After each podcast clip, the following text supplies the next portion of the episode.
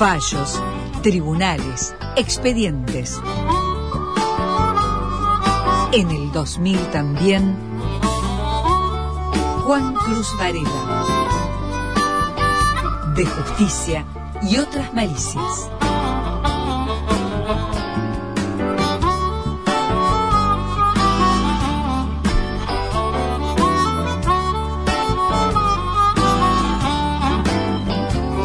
Prometiste, Juan Cruz Varela, hablar de del jury. Supongo que debe ser el pedido del doctor Reyardo, por un lado, el pedido del doctor Pagliotto y el pedido del doctor Moulet, por otro lado, de jury de enjuiciamiento para el procurador fiscal Jorge García y para la fiscal anticorrupción Cecilia Goyeneche. Sí, la procuradora adjunta, dice usted. Procuradora adjunta y fiscal anticorrupción. Sí, la procuradora adjunta Cecilia Goyeneche. Y fiscal fue, anticorrupción. Sí, denunciada. ¿Por qué, también. ¿Por qué se niega a, a llamarla fiscal anticorrupción? Porque Hay una resolución que la nombra así, si bien el cargo no está establecido por ley. Fiscal, fiscal anticorrupción debería atravesar el concurso, pero está bien. digamos. Es lo que dice la Constitución. Sí, también la Constitución dice que los que el Tribunal de Cuenta, bueno, ahora se hizo el concurso del Tribunal. Bueno, de ahí está. ¿Mm? Esa nos está quedando todavía. Pero ¿y por, por- por- por qué? No está reglamentado igual por ley. está la reglamentado. Ah. Las cosas, la- la con la cuestión del re- reglamento nos, Ajá. nos vienen entreteniendo. Bueno, sigamos. este, a- a- a- evolucionemos, Sí, avancemos, yo avancemos. Solo quiero poner en. Este, ayer leí un meme muy gracioso, muy gracioso. Un tipo dice el otro: este, Me tomé un curso de esgrima y otro curso de albañilería y no sé con cuál de los dos quedarme. ¿Y con cuál de los dos te vas a quedar? Y no sé porque estoy entre la espada y la pared. Entonces yo lo voy a poner, qué bueno que es, yo lo voy a poner entre la espada y la pared, Varela. ¿Usted está a favor del jury? ¿Cómo voy a estar a favor o en contra? Yo sí. No, No, no yo, soy periodista, yo soy periodista, yo soy periodista. ¿Está a favor o en contra? No, a mí me parece que hay elementos para investigar la conducta, por lo menos de la procuradora adjunta Cecilia Goyeneche, eh, porque ha tenido, para a mi criterio, un, un accionar que este, amerita ser investigado por, por el jury de enjuiciamiento. Como lo han planteado eh, en los dos casos, en la, causal básicamente es la misma, eh, haber interferido de algún modo en la, en la investigación de la causa de los contratos truchos. Mm. Em, lo que las novedades que, que ha arrojado el jury después de em, casi un mes que llevamos de la primera denuncia, La de Reciardo. la de Reyardo, es que en el caso, en esa denuncia, em, Goyeneche presentó su descargo em, a pedido de el- del, del presidente del jurado de enjuiciamiento, Martín Carbonel, que recibió la denuncia, le corrió traslado y la procuradora eh, respondió. ¿Lo tiene? ¿Lo vio el descargo? No, no lo ¿Lo vi vio? al descargo. Lo que me contaron es que em, básicamente ella explica lo que ha explicado públicamente con mayor nivel de detalle respecto de cuál era la relación que tenía con, con Opromola. Mm. Y mm, Opromola era un contador de los que eh, participaba Gol de Patronato, 2 a 1 gana Arsenal. Opromola era uno de los integrantes del estudio que llevaba una suerte de contabilidad, ¿no? De, de- de la- del accionar delictivo, ¿verdad? Sí, Sí, en la causa de los contratos truchos. Sí, con una con una sociedad en su momento con eh, el doc- con el contador eh, Sebastián Orlando Ber- eh, Sebastián Orlando Bertossi, Bertossi. sí, eh, Marido de Cecilia Goyeneche. esposo de Cecilia Goyeneche, pero además con una relación, con una participación común en un en, en un par de fideicomisos. Así Sí, sería. básicamente Habían sí. dejado de ser socios en el estudio contable hace varios años, pero compartían un fideicomiso en una inversión de Sí, la, la, la- la vinculación que se le hace o la o la este, el reproche que se le hace a, a la procuradora adjunta es más por esa relación en un par de fideicomisos con el contador Opromola que por la vinculación que tenía su, su pareja, su, su esposo con con Opromola. Desde la producción, hoy nos comunicamos con la Fiscalía para entrevistarlos en relación a este jury, al doctor García o a la doctora Goyeneche, pero prefieren no hablar Muy bien. del tema. Eh, después, no lo, no lo ven muy coherente a las presentaciones, pero no hacen declaraciones públicas. Bueno, en el caso de García y de Goyeneche, en cuanto a la segunda presentación, la segunda denuncia, que es la que promueven los abogados eh, Mulet y Pagliotto, está corriendo un plazo que vence el próximo viernes para que ambos hagan sus descargos ante esas acusaciones. O sea que se tramitan de manera autónoma, separada. en- en- eh, lo que pasa es que en principio tienen plazos diferentes. La denuncia ingresa una en plena feria el 13 de julio Mm. y la otra ingresa el 29 de julio. El, el jury establece plazos que eh, en un principio son más estrictos que lo que va a terminar siendo el procedimiento, que por lo que a mí me contaban es muy probable que termine siendo un solo procedimiento. Pero en la primera etapa, que es la de notificación a la persona que está acusada, eh, hay una, un, un plazo que es el que está corriendo ahora. Ya corrió respecto de la denuncia de Regiardo y ahora está, eh, así, está corriendo el plazo para que hagan su descargo. Eh, ¿Esto por qué? Bueno, primero se hace una, un análisis de admisibilidad de la denuncia, es decir, si la denuncia cumple con los requisitos formales, si no es disparatada, digamos, y, mm, y después se analiza si procede o no procede, pero una vez que ya se recibió el, el descargo de, de parte de los acusados.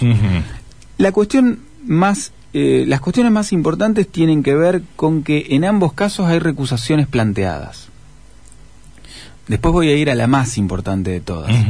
Eh, en cuanto a las recusaciones, lo que a mí me... me- ¿Planteadas por quién? los dos las, las dos denuncias plantean recusaciones contra el diputado Gustavo Zavallo y en el caso de Pagliotto y Mulet contra la mm, eh, vocal del Superior Tribunal de Justicia, Claudia Misahuac. Tanto Misahuac como Zavallo integran el jurado de enjuiciamiento que debería resolver sobre la conducta de García y Goyeneche. Sí, sí. Mm. Los Eh, motivos de la recusación, Zavallo, En el caso de Zavallo podemos decir, digamos, que la recusación está planteada porque él fue diputado en el co- en el peri- en uno de los periodos que está comprendido por la investigación, para decirlo, digamos, dentro de lo que es la, la parte seria de la recusación que se le hace. Sí. Eh, también agrega que es cuñado de Enz, el periodista que según eso, él participa. hablemos de la parte seria. Por eso, no, pero es parte de la presentación de. ¿Por qué pensás que eso no es de? Ah, ah, Es absolutamente disparatado en términos de... de- Sí, porque yo creo que la causa no la denuncia Ense. Ense lo que hace en todo caso es reflejarla como periodista la investigación. No, no, pero lo que dice- Pero, pero, ver, pero habiendo... Si quiere entramos en- a discutir No, eso. Lo que dice, lo que dice, lo que dice Reyardo en su denuncia es, eh, Zavallo es cuñado de este periodista. Este periodista tiene una vinculación estrecha o Histórica con el doctor García. con el procurador García y eso podrá obnubilar la el juicio de Zavallo a la hora de resolver. Eh, podría Y ser. en la denuncia de Pagliotto. No, perdóname denuncia- Sebastián, sí. pero eh, al margen de que esté de acuerdo o no esté de acuerdo con el punto de vista de Reyardo, Reyardo lo ha dicho siempre, en la lista de sospechosos de siempre de Reyardo está García y Enz, digamos, fue- forman un mismo equipo. Yo no sé si, no no te estoy diciendo que tiene razón No, no, me te digo que tiene, que el- disparatado el- te digo que el planteo tiene lógica. el plantea a mí, bueno, sí, ciertamente me parece que no, pero bueno, eh, ¿qué- avancemos. perdóneme, ¿qué decía usted Martínez? No, que en la de Pagliotto destacan las características humanas y la amistad que tienen con Zavallo, pero igual lo recusan. Ajá. Sí. Eh, y en el caso de Misahuac, ambos dicen que fueron promotores del juicio político de Misahuac, eh, que denunciaron, eh, que la, la impugnaron cuando fue candidata eh, a, a ocupar el- la- un cargo en el superior, y que además fueron querellantes en causas contra sus, eh, contra familiares de, de- de Claudia Misahuac. También parece razonable. Bueno, ¿qué pasó con esto? Lo que a mí me dijeron es, los denunciantes son denunciantes, no recusadores. La recusación la deben plantear las partes. ¿Quién dice eso? Lo que dice el reglamento del jury. La interpretación que se hace al reglamento del jury es, el denunciante no tiene facultad para recusar. ¿Y quiénes son las partes? en un Las jury? partes son el denunciado y el acusador. ¿Y quién es el acusador? Ahí vamos. ¿A dónde? Espéreme un segundito que ya vamos a llegar a ¿Quién ese es que el es acusador? ese Que es no el sería el punto- denunciante, en este ese es el punto más importante.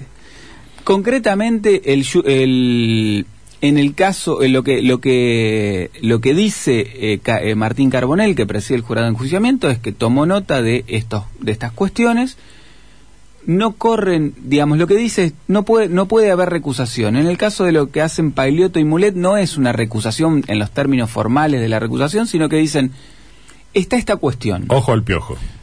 Y Carbonell dice, bueno, tomo nota de esta cuestión, en su momento, cuando haya que votar, si es que efectivamente se abre causa, Resolveré. ellos resolverán si se apartan o no. Ahora bien, en un jury está el juez, que es el tribunal que va a juzgar, que está integrado este como, como se ha sido sorteado por, para- hasta el 31 de, de diciembre de este año por el senador Armando Gay, el diputado Gustavo Zavallo, tres vocales del Superior Tribunal de Justicia, que son Martín Carbonell, Claudia Misaguac y Daniel Carubia, y dos abogados de la matrícula que vendrían a ser los representantes de la sociedad civil en el jury, que son Luis María Campos, expresidente del Colegio de Abogados, y Sonia Rondoni. Y tiene que haber un acusador, un fiscal. ¿Quién juega de fiscal? El fiscal en un jury está lo, lo esa figura la representa el procurador general de la provincia. que es García. Que es García. ¿Y cómo que García? ¿Se va, va- ¿Se va a acusar? ¿Se va a cruzar a la silla de enfrente? ¿Se va a defender? Bueno, como no no Objeto a la postura de ese delincuente que te hace enfrente. Usted recordará Que vengo a que- hacer yo. ¿No viene una pastillita de bipolaridad, pero que te, te haga bipolar? Sí, jamás me había planteado ese problema. Bueno, es que hay una, una cuestión que fue saldada en, la, en una denuncia que, se, que le hizo anteriormente Regiardo, que era si García debía ser sometido a un juicio político o a un jury. Mm. En aquel momento eh, se determinó que la figura era la del jury, por lo tanto se plantea esa, y ese no, dilema. no y no se podía asimilar al titular del Ministerio Público con un miembro del Superior Tribunal. Claro, eso es lo que deter- determinó en su momento la Comisión de Juicio Político. Entonces, ¿quién es el que acusa a García? ¿Eh? Bueno, eso no está contemplado, así que ¿Y quién- echemos mano a, s- a ¿Y cómo se resuelve? interpretaciones que está manejando el jurado de enjuiciamiento para ver cómo se resuelve. ¿Mm?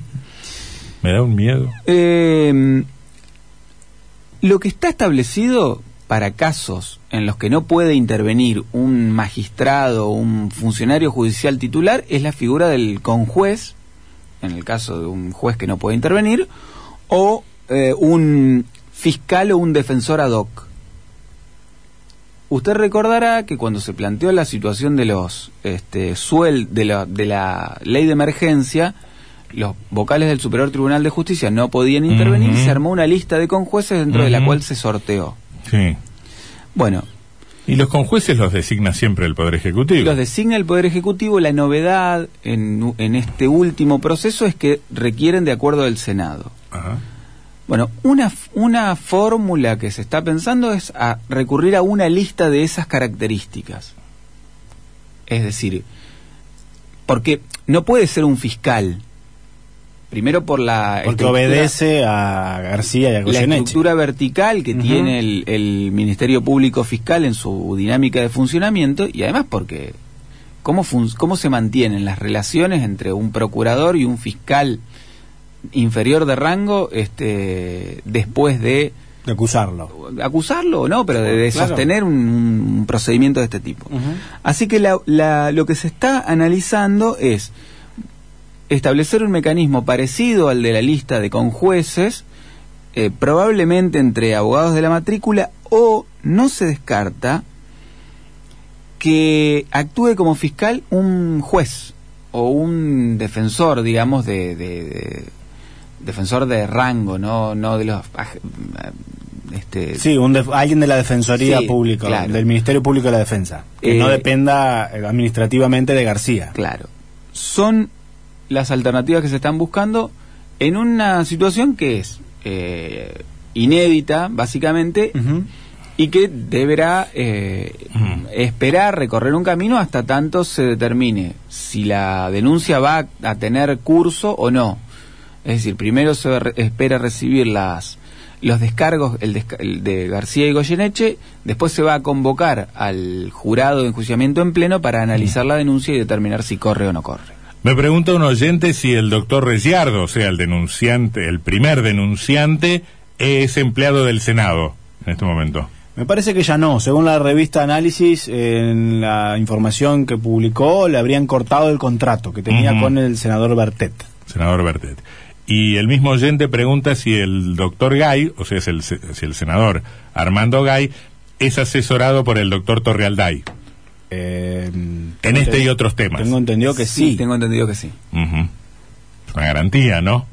Torrealday es, este, estamos hablando de Carlos Guillermo Torrealday, que es Está el sospechado, De, au- de autor ideológico o instigador en el caso del asalto al corralón. A nivel sospecha, todavía no Sí. está imputado. No, no, a nivel sospecho. Mm. Bueno, ¿me cierra con algo? Eh, no, cierro ahí. Este, mm, eh, la- está corriendo el plazo. Me dejó más confundido de lo que estaba yo a las 5 de la tarde en el tema, quiero decirle, Varela. ¿eh? ¿Por qué? Y porque no sé quién acusa, quién es acusado, quién es acusador, quién es denunciante. Nadie sabe quién acusa. Nadie sabe nada.